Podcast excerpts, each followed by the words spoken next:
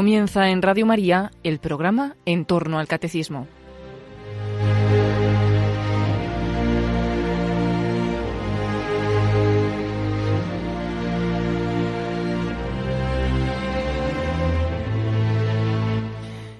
En lugar de la explicación doctrinal que habitualmente les ofrecemos a esta hora, la semana pasada podían escuchar la primera parte a la entrevista a Pilar Soto, actriz y presentadora española.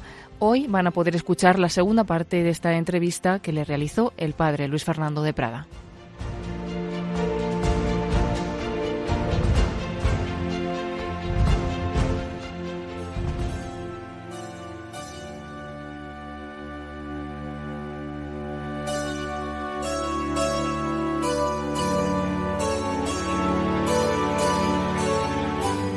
Nuevo, un cordialísimo saludo, querida familia de Radio María. Pues sí, nos visita una chica que muchos recordaríamos hace años en la televisión, luego la perdimos un poco de escena o mucho, y bueno, últimamente estamos volviendo a conocer, acaba de publicar un libro, pero bueno, hoy no voy a ser yo quien hable, hoy la tenemos aquí con nosotros a Pilar Soto, que tiene mucho que contarnos. Bueno, bienvenida a Radio María, Pilar. Muchísimas gracias, Padre Luis Fernando. Bueno, Pilar, hay muchas y muchos compañeros en tu profesión, hay muchos famosos que habría que conocer por dentro de su vida. Una chica muy famosa hoy día es Lady Gaga y nos has traído una canción eh, reciente. Cuéntame la historia de ese concierto donde estuvieron unos presidentes Sí, de Estados Unidos. No sé si recordarán ustedes eh, que hubo un concierto en el que asistieron eh, cinco presidentes de Estados Unidos a causa de, de la devastación de todos los huracanes y todos los desastres naturales que han, han ocurrido tan tan de golpe en tanto en- y tanta gente tantos damnificados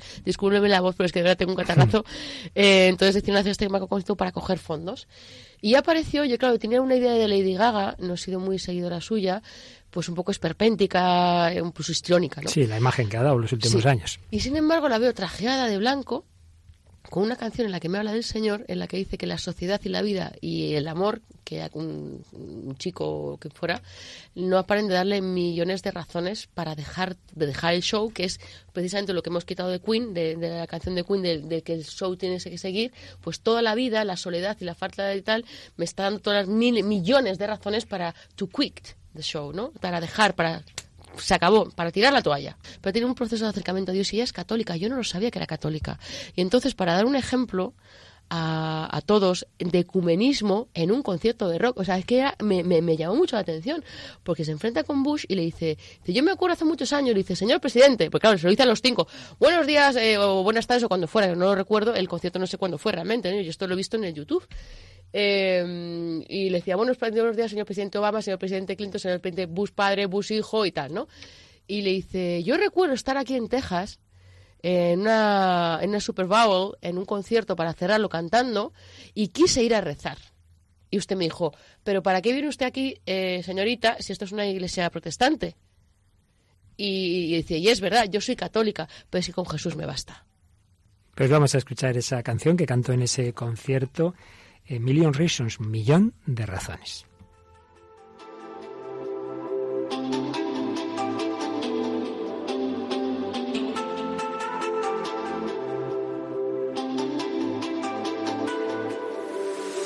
You're giving me a million reasons to let you go. You're giving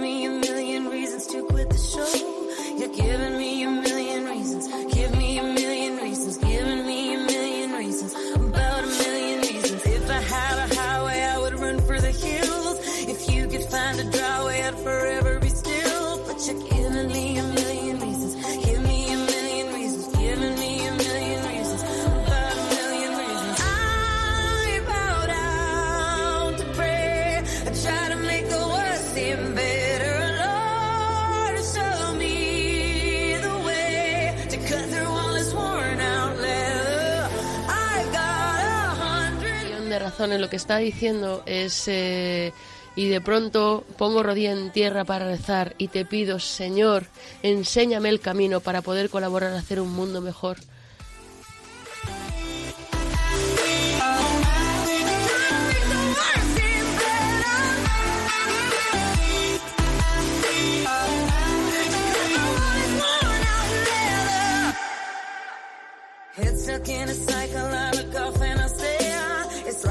I've breathing, but completely aware. Cause you're giving me a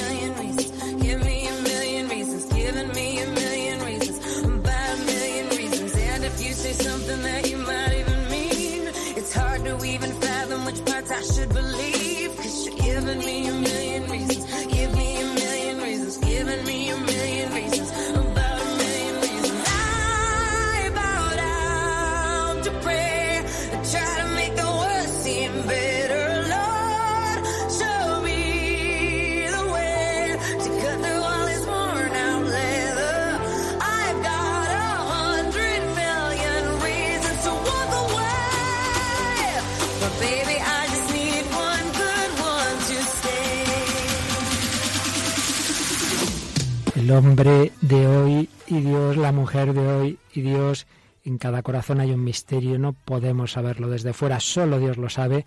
Estamos escuchando esta voz, este corazón de una chica famosísima, Lady Gaga. Estamos entrevistando hoy en Radio María a Pilar Soto. Pilar, esta canción, ¿qué te dice a ti en tu vida, en todo lo que nos estás contando?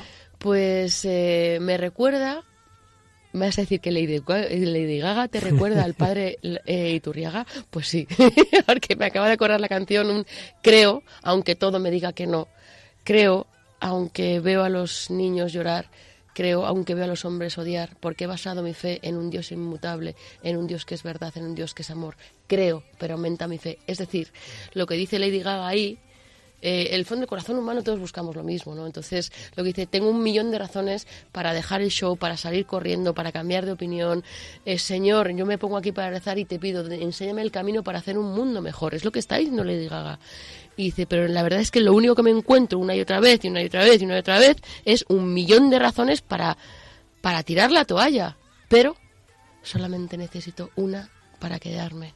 Y yo, querido padre, he encontrado la última razón y la primera, el alfa y el omega, la perfección de perfecciones.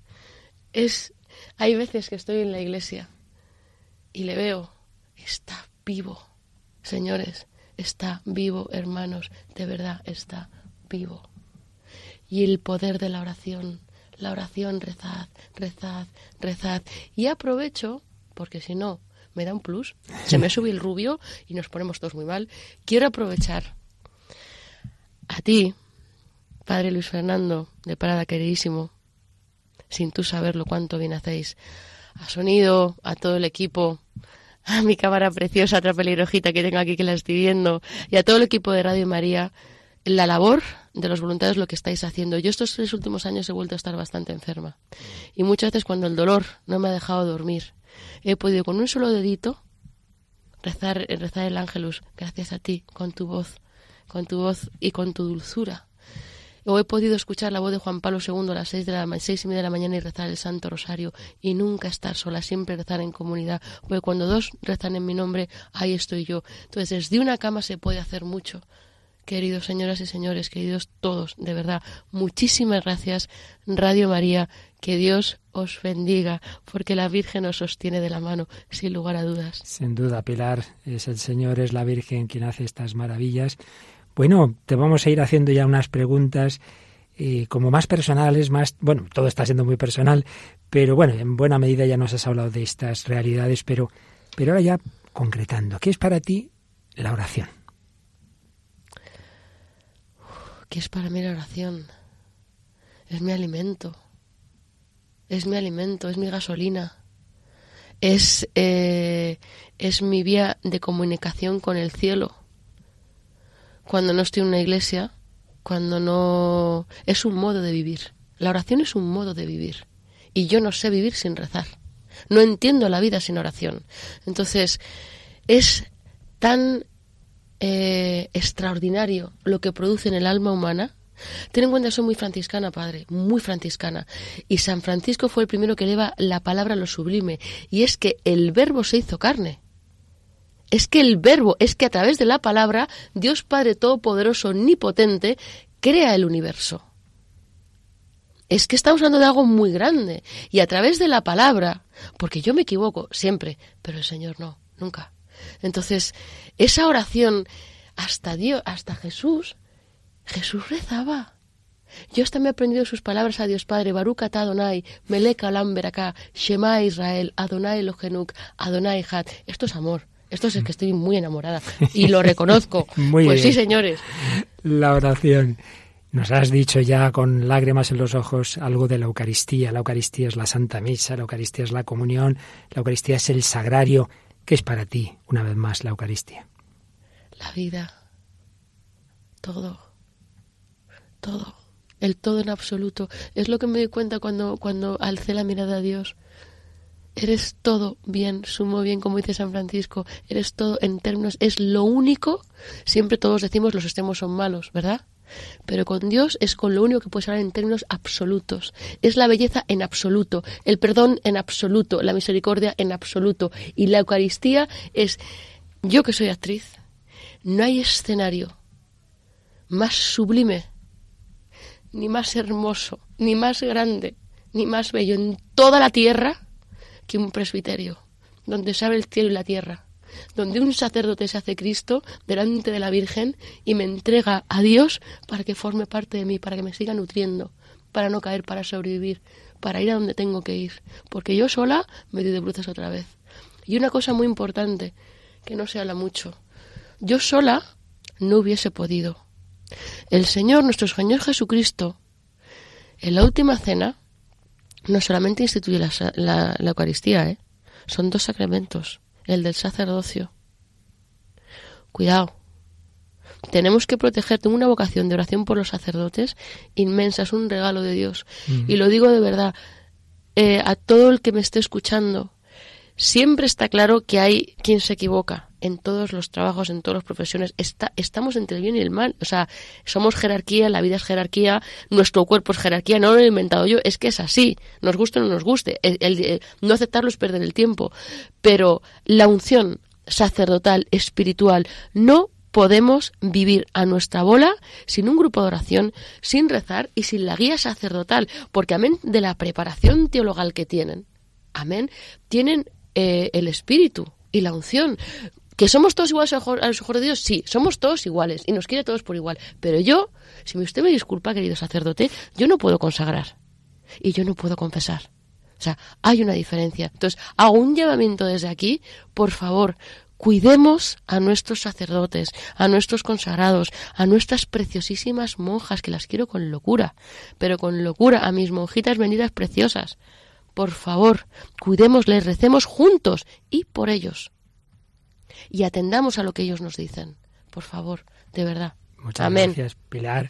Eh, te iba a preguntar y ya lo has respondido que es para ti el sacerdocio, pero ¿Ah, en, sí? relación, en relación con ello, Pilar, eh, un sacramento que también has mencionado y que nos has contado tu primera confesión después de muchos años, pero ahora ya con más perspectiva, ¿qué significa para ti la confesión y la misericordia de Dios? Un regalo.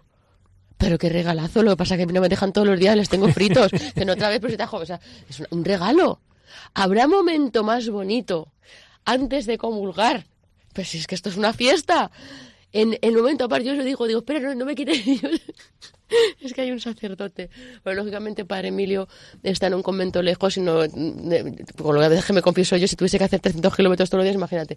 Pero hay un sacerdote que me dice, Pili, que lo tuyo no tiene remedio, hija, porque me están dando la solución. Y digo, espera, no te vayas todavía, porque me dura tan poquito el momento de, las, de la pureta, ¿no? Es, es inmenso. Yo una vez hice un programa, unos muchos programas de televisión que he hecho, y estaba con un protestante en el que me decía, eh, Pilar, tú no sabes la suerte que tenéis, porque ellos no reconocen, eh, algunos según la Ramanía, la Virgen, ni reconocen la Eucaristía, la, la transustantación, ni el sacramento de la reconciliación. Y dice, entonces, si te equivocas, ¿tú sabes lo que es ese peso toda la vida? Y me aterró, yo nunca lo he visto con esa perspectiva. Entonces, es tan bonito volverse a levantar, volver a comenzar, que eso no significa que podamos hacer de nuestro capa ojo, pero además, yo siempre, ese per- hasta mis defectos, porque yo he sido tan perfeccionista, pero de todo el Señor lo hace bueno si le miras. Entonces, ese perfeccionismo, te has confesado ayer ya, ¿y la omisión? ¿Quién no, tiene, ¿Quién no tiene un mal pensamiento? A mí a lo mejor alguien me dice, el otro día me para una señora en la iglesia, me dice no sé qué, no sé cuánto, y ya estoy rumiando. ¿Y está pesada? ¿Quién se ha creído que es? Soto, compórtate, a la confesarse.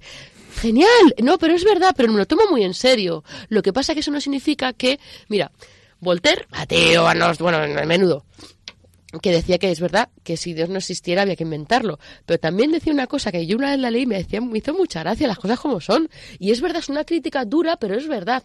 Si los cristianos creyeran en su Salvador, tendrían más cara de salvados. Mm. Si es que es verdad que parecemos que vamos a ir aquí a la misa que, que, que, que- ojo, una pena, hombre, yo no te digo, va a tener una, una jota aragonesa, ¿sabes? Sí, Pero, es una por frase favor. de, de Nietzsche. No Ah, es de Nietzsche, pensé que es de Nietzsche, no fíjate. os veo cara de salvados Ah, fíjate. cuando salís Gracias de, por la corrección. de la iglesia. No, no, a lo mejor lo han dicho los dos. ¿eh?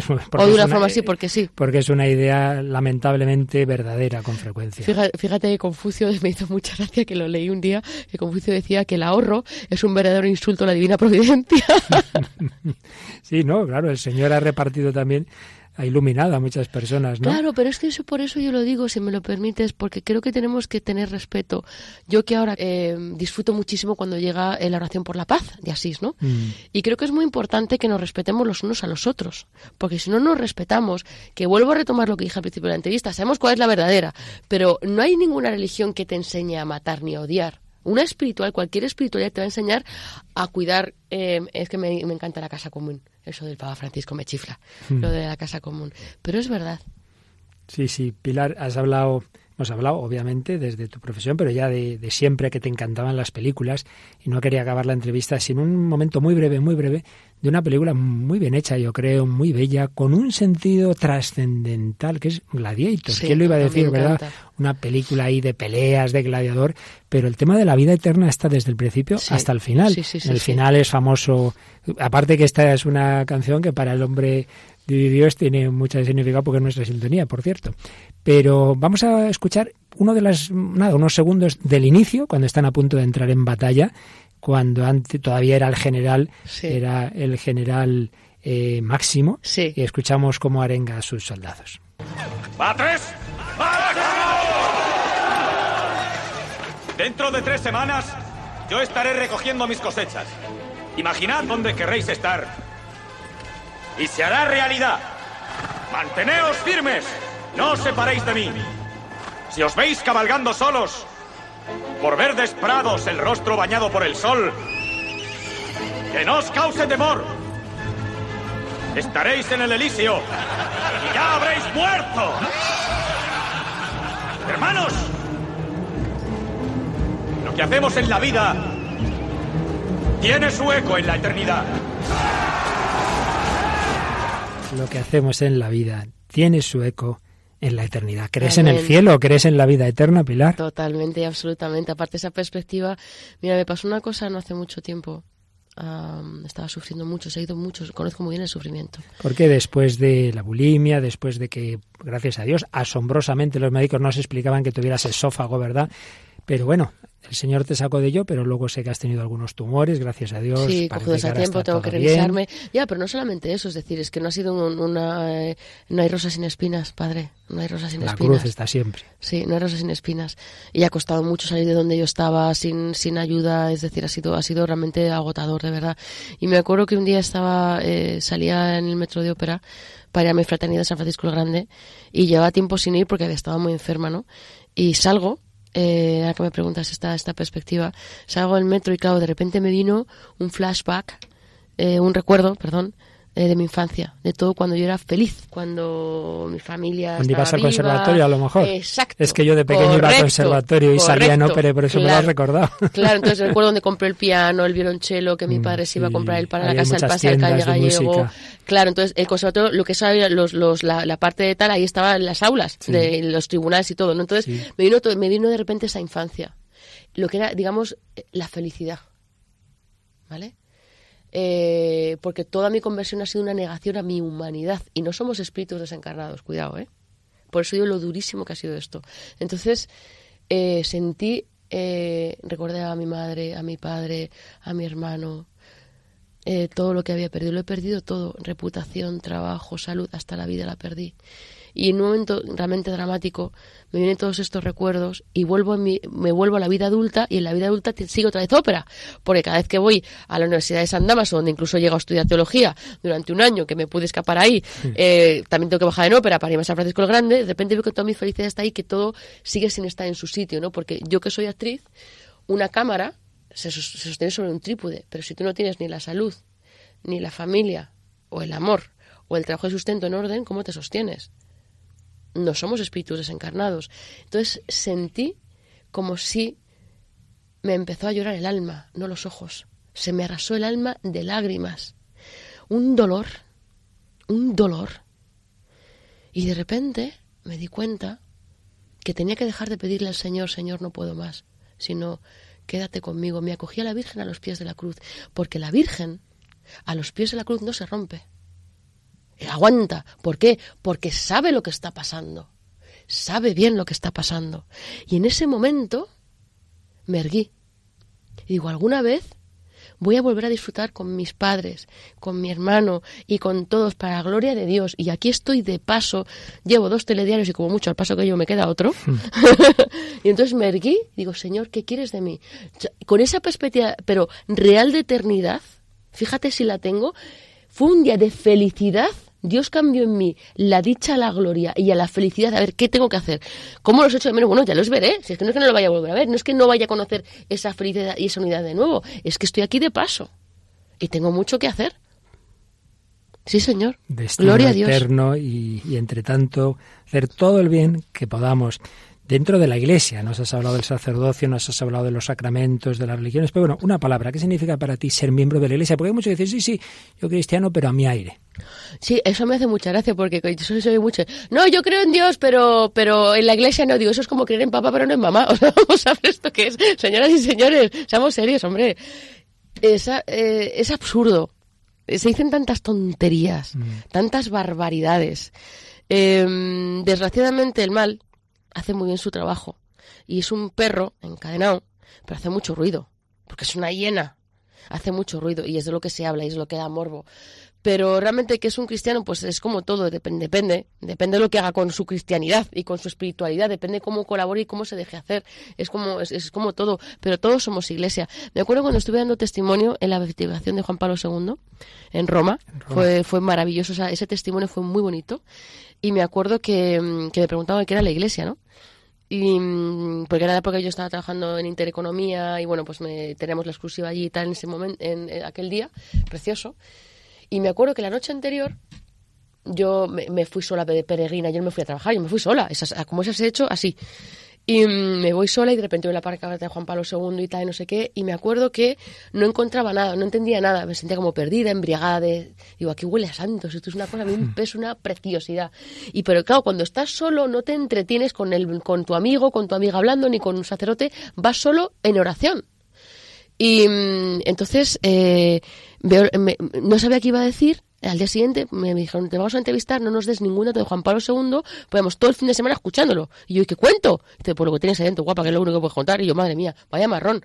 Y no sabía por dónde metía. Entonces, cuando vi la pancarta y pasó una cosa, dije, ya sé lo que voy a hacer. Eh, me levanto a las 5 de la mañana, estaba solo en una hospedería, a las 5 y ya me di cuenta que no se puede uno mover. Es que no se podía uno mover de la gente mm, que había. Mm.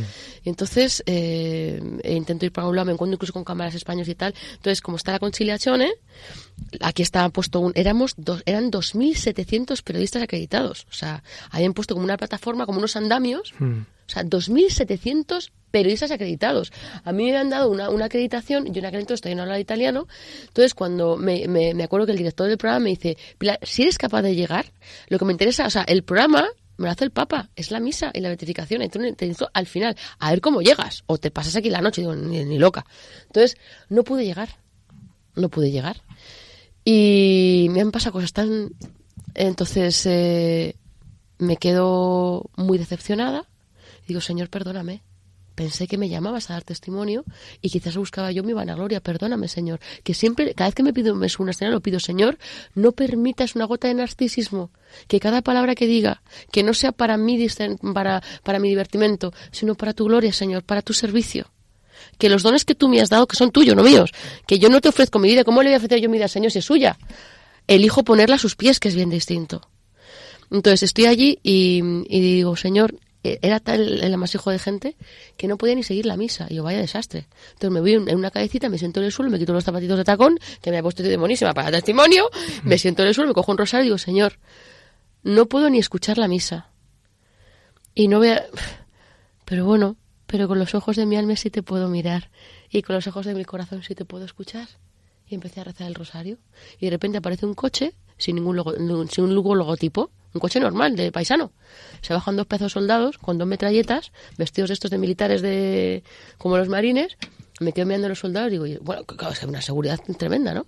Y me quedo mirando a los soldados y era como, miro para un lado, miro para otro y digo, no lo hagas, no lo hagas, Soto, no lo hagas, vas a hacer el ridículo, no lo hagas. Y noto como si Juan Pablo me animara en no tengas miedo. Eh, Parecía resonar en mi cabeza, ¿no? Ese, ese no tengas miedo. Digo, total, como mucho acabo en el trullo, ¿sabes? Me levanto. Digo, hay que el camino de santidad, todos los santos se le acaban de pasar por el trullo, no me sé yo menos, hombre. Total, me levanto y claro, como no había italiano, claro, bueno, el careto de serios de los, claro, una chica con mi aspecto.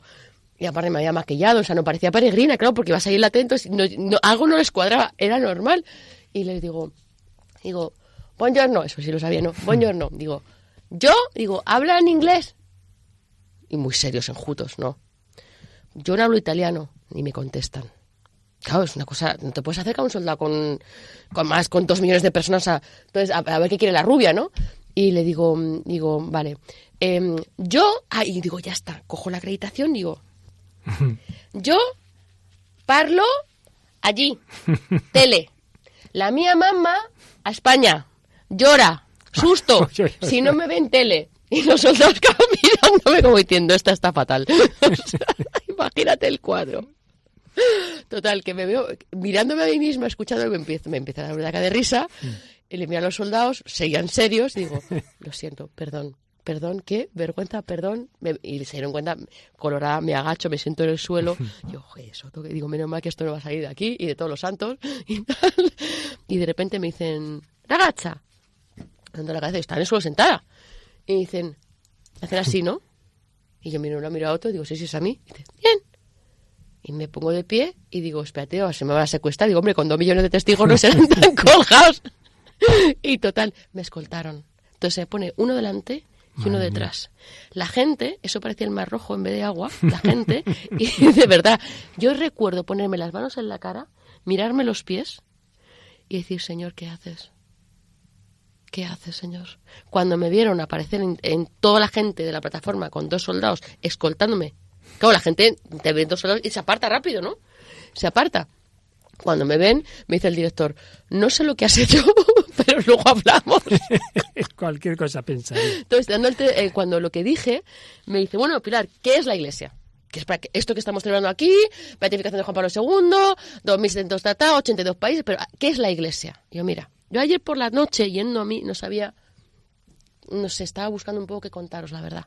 Y salía de la iglesia de una misericordia, cruzo, cruzo la plaza de San Pedro, y de repente veo gente en el suelo, de rodillas, otro con la guitarra, otro con el tupper, y vi uno que, y, y- oigo gente cantando con la guitarra, otro no sé qué, y yo no me enteraba de nada, de nada.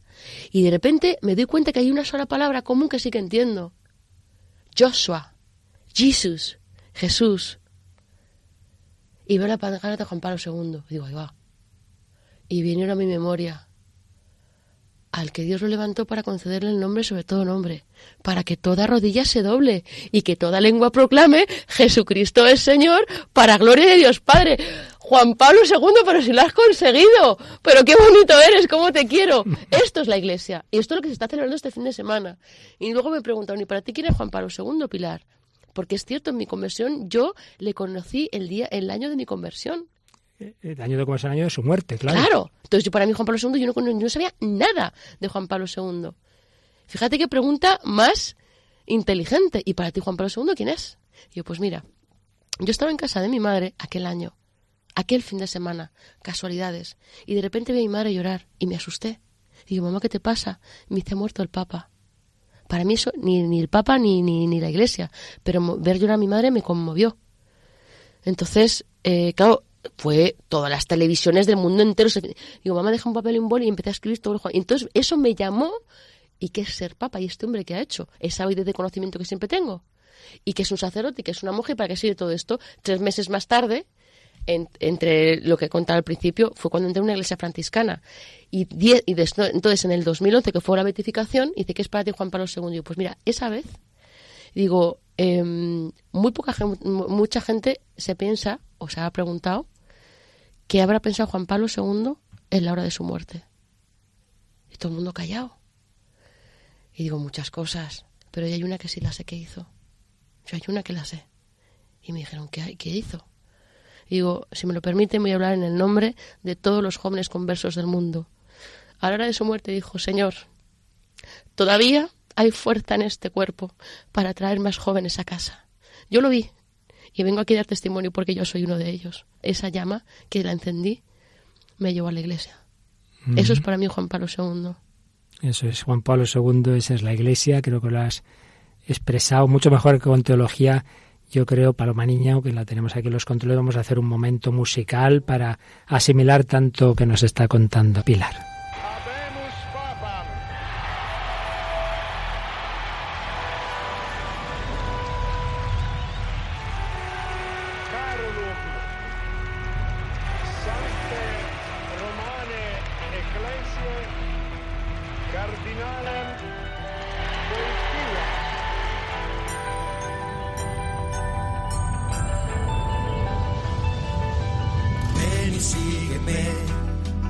Es la voz que hoy te llama, es la luz que no se apaga, es Jesucristo el que pasa. No temas, sube a mi barca, deja tus redes en la playa y en la ribera de las almas, un nuevo mar te espera ya. Dame la vida entera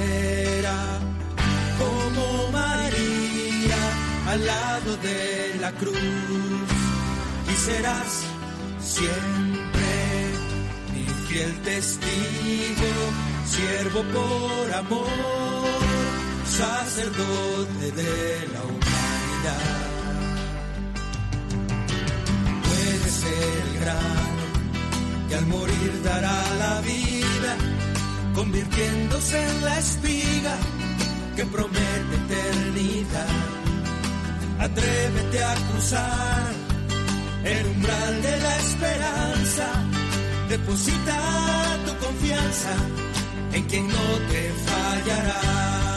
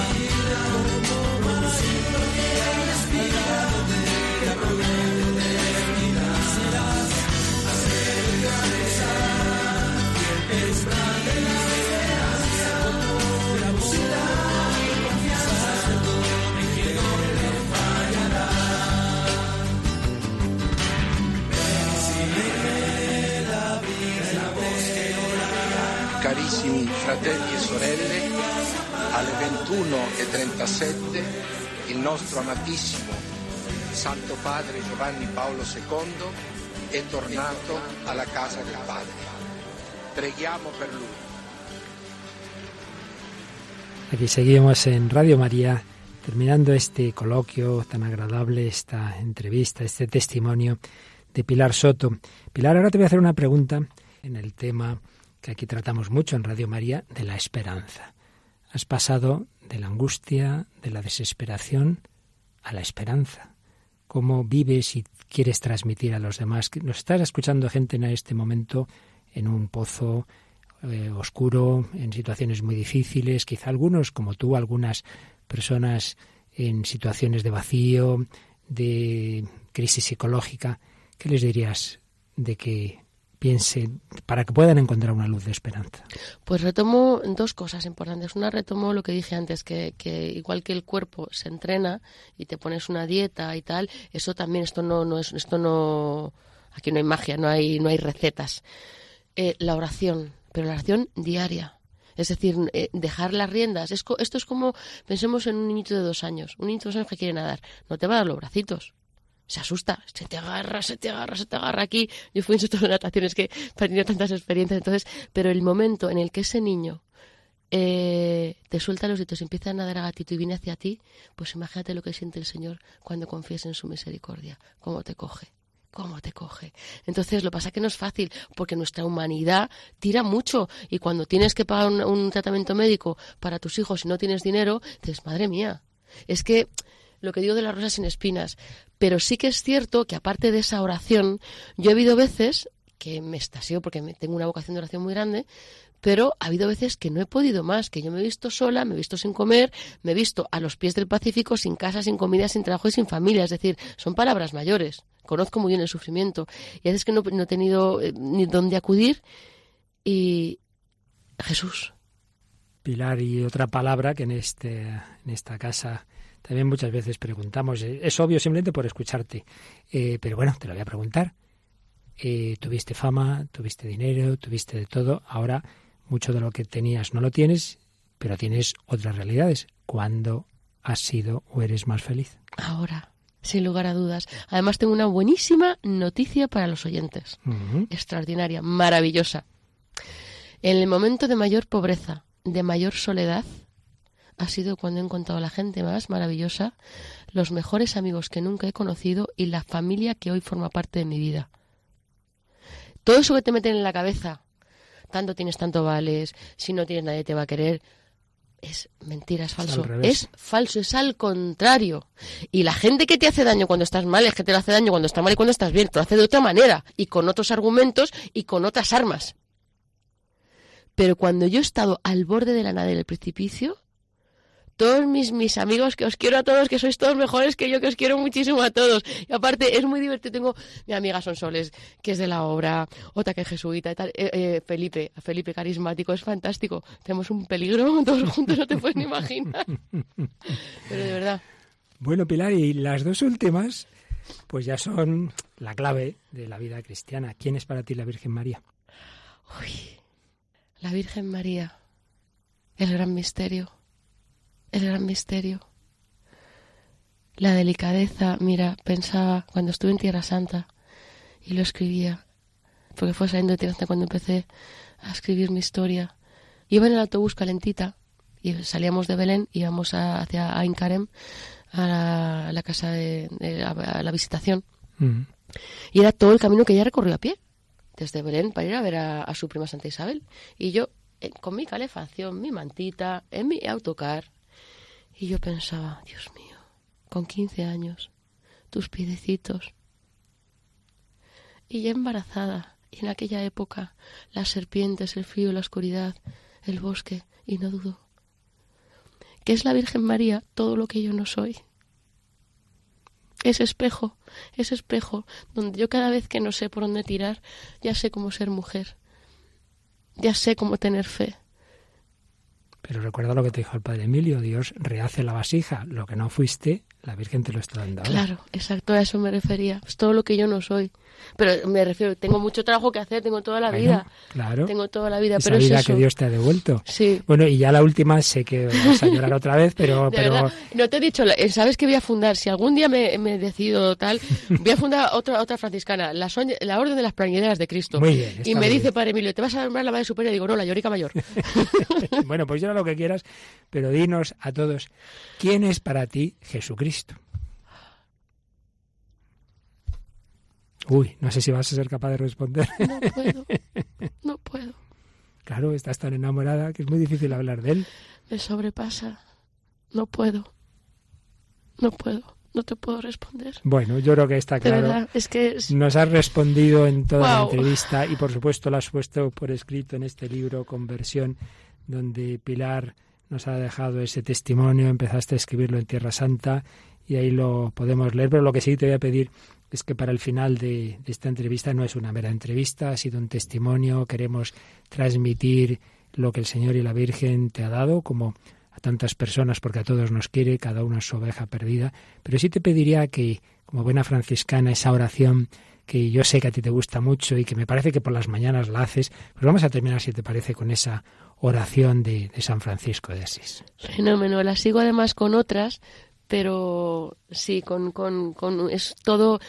Permíteme otra vez, lo siento, pero necesito de nuevo daros las gracias a todos. Es un verdadero privilegio y gracias a ustedes que han estado escuchando y siguiendo y cuidamos a Radio María, que hay que cuidarla, que necesitamos benefactores. Lo siento, pero es que si no... Qué barbaridad. Lo ya siento, con pero es Pilar no necesitamos No, hacer campaña. No, pero es verdad, si no nos ayudamos los unos a los otros, tenemos que estar ahí fuera y tener voz. Y ahora sí, sí, les dejo con lo que yo hago cada, cada mañana al amanecer, frente a la cruz de San Damián. Altísimo y glorioso Dios, ilumina las tinieblas de mi corazón y dame fe recta, esperanza cierta, caridad perfecta, humildad profunda, sentido y conocimiento, Señor, para que cumpla tu santo y veraz mandamiento. Y te bendigo, y te alabo, y te adoro, y te amo, y te doy gracias, mi Señor Jesucristo, porque por tu santa cruz redimiste al mundo, y una mañana de nuevo puedo vestirme con el casco de la salvación, la armadura de la justicia y el cinturón de la verdad, cubrirme de todo mal con el escudo inquebrantable de la fe, para levantar la espada del Espíritu, sostenida de tu santa palabra, que es santa, porque solo tú eres santo, tú Señor, mi Dios, para que mis pasitos puedan colaborar contigo a construir la paz. Amén. Amén. Pues Pilar Soto, actriz, pero sobre todo enamorada de Cristo, muchísimas gracias por tu visita a Radio María, por tu testimonio. No dudes de que el Señor se va a servir de él, como en tu vida ha servido de otras personas, y se va sirviendo de cada uno de nosotros. Somos pequeños lapiceros que decía la Madre Teresa, ¿verdad? Con los que Jesucristo escribe esa carta de amor. Qué importante en Radio María decimos la fuerza de la esperanza, esa esperanza que brota de la fe, que nos lleva al amor, que se alimenta en la oración, en la Eucaristía, que somos restaurados de ella por la confesión. De todo ello nos has hablado y seguro que nos va a ayudar a todos a vivir así con alegría y con esperanza. Muchísimas gracias, Pilar, y hasta siempre. Esta es tu casa, aquí te esperamos más Gracias. veces en Radio María. Muchísimas gracias a Dios y a vos.